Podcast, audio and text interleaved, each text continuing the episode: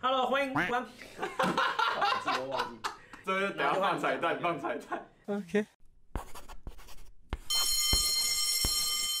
Hello，欢迎光临罗问公民。像你说啊，我们今天呢要讲的主题呢是有关于那个台湾的总统跟五院的关系，相当精彩哦！不要忘记一键三连跟订阅、按赞、分享哦。那呃，因为这个今天的影片其实我做的有点硬，这算是。我们每次讲的都超硬的吗？我是觉得今天这个应该是特别 hardcore 的，是不是啊？但是我是觉得蛮有用的啊，蛮有用的。然后也请大家来多多那个一下，因为我们现在是在国中快要会考。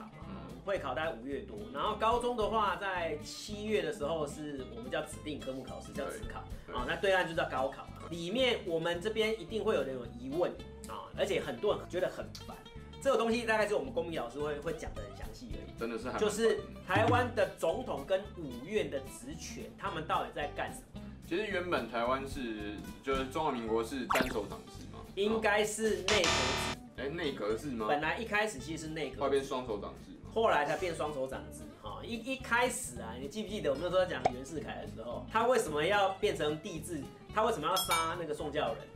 因为他的权力都被谁拿走？就就是被那个宋教仁对内阁拿走。因为本来其实是内阁制，内阁制就是内阁率领所有的部位在那边执政，所以权力掌握在内国首府上面嘛。那我们现在台湾呢是采用的是双手掌制，还有更复杂的，真的很怪异，那真的非常怪异，很怪异。我个人认为啦，哈，现在我们现在又有一个新的争议，哈，这说明我们可以拍一集，到底台湾适合是用内阁制还是总统制还是双手掌制？观众会觉得这两个无良的家伙啊，这两个就是觉得好了。我告诉你，今天的那个内容有点硬哈，请大家耐心的看完这样子哈。那来介绍一下我们台湾的那个制度，我们叫做双手掌制，也就是简单来讲，我们有两个手掌，总统跟。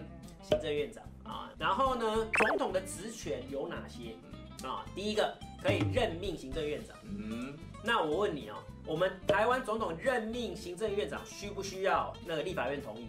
不需要。哎呦，你蛮厉害的。因为你会问这样子的话，你要不要不需要啊？对不对？但是理论上，理论上我们以前是要。所以应该要交由国会，就是立法委员来认证这样子。对。可是后来我们会觉得说这样子的话，就是总统的权力被立法院绑住了。所以后来就改成，因为我们也是学法国的啊，学法国就是总统直接任命那个呃行政院院长啊，那行政院院长再来那个提请总统来任命副院长跟各部会首长，然后行政院的职权就是主要负责所有的行政。对。所以说五月里面其实最重要要介绍就是行政院。啊，行政院，那我问一下那个 Sean 哈，除了说行政院长之外，行政院下面有哪些部会？有记得十三个部会吗？哦，还是十十三加一，还是因为它有一些是委员会，就像陆委会。对对对对对，部会的意思就是说，有些是部，有些是委员会。那部跟委员会的差别，我也讲一下。部就是首长制，会的话，它就是一个主席制。主委简单来讲，我是主委嘛，就是我跟你们开会，然后商讨出一个东西。然后部长制是说，我是部长，我决定。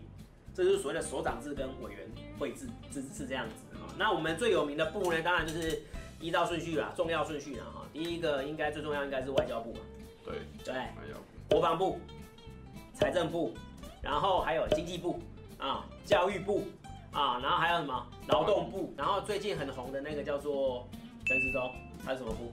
然后是卫福部，卫生福利，卫生福利啊，对不对哈？我们就不用把它全部都弄出来了哈。但是你可大概就可以知道，我们行政院下面，哎，你忘记大大陆委会啊。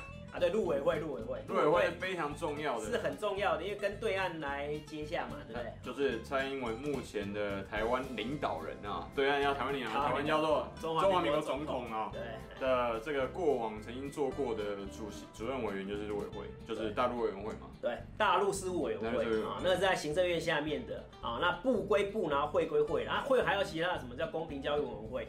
那些的哈，那个就是厂商最讨厌的，哎，厂商最讨厌公平交易委员会。然后这个就是行政院跟行政院的职权啊，部会几乎事情就是行政院在做的哈。当然你只要有这个观念就好了哈。那对岸那个叫国务院，对啊，不太一样。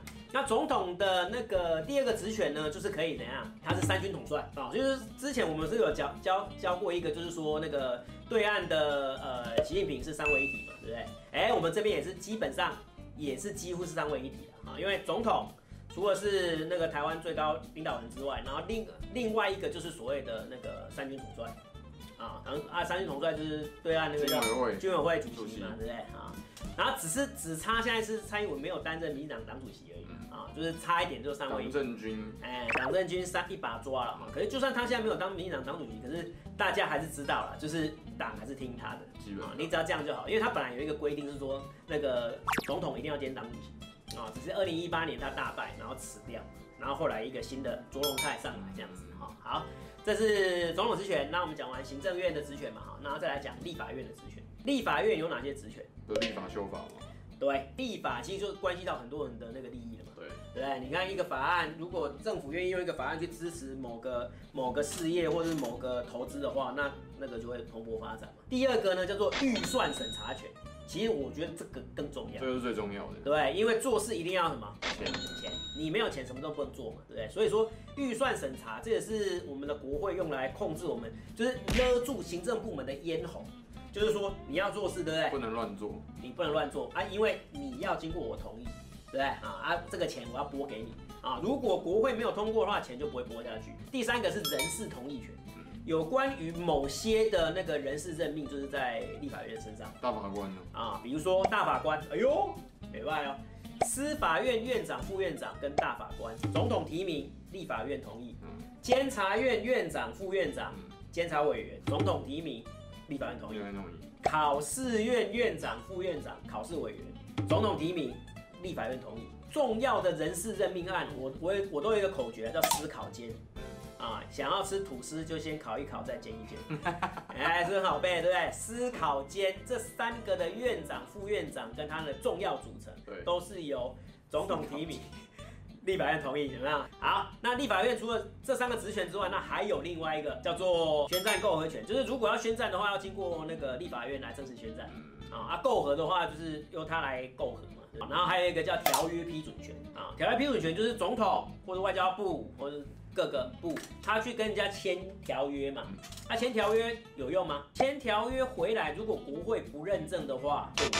所以记不记得那个川普上任第一件事情是什么？他把 T A A T P I P T P P 对 T P P 哎不错不错。T P P 直接翻推翻嘛？对推翻，呃 T P P 是奥巴马去签的，可是在国会一直都没有通过。啊，所以因为他没有通过，因为如果通过的话 T P P 就正式生效了，对啊，那个川普就很难去推翻他了，不能推翻嘛，要求很高，很难推翻啊，就是就是违约嘛，对对对，简单来讲，你跟他签约之后，然后你川普上去，然后直接违约，直接违约的话，就是你的那个会受到很多的谴责了。对不对？那、啊、可是因为他根本就没有生效，所以川普第一件事情上任就是把 TPP 把它拿掉。对啊，我就我就不用了，那个国会也不用再审了，我们就直接不要了。对啊，这这就是所谓的条约批准权啊。所以 TPP 我跟大家介绍一下了哈，这、就是什么？跨太平洋伙伴关系协定。为什么川普会觉得说不要去签这个东西？因为他认为啊，中国在亚洲这边要弄一个叫做。啊，RCEP 啊，然后东协十国加上中日韩澳纽。然后呢，美国那边就要推一个 TPP 出来哈，叫跨太平洋嘛，对不对？对抗。对，跟他来对抗。啊，结果呢，因为这签了之后，川普就一直批评说，这个签了之后都是，反正就是我们这些。我们给钱，我们给钱。都是他们来吃我们的豆腐这样子啊，在美国不利啊，所以他那时候奥巴马在推的时候就一直一直一直在那边骂。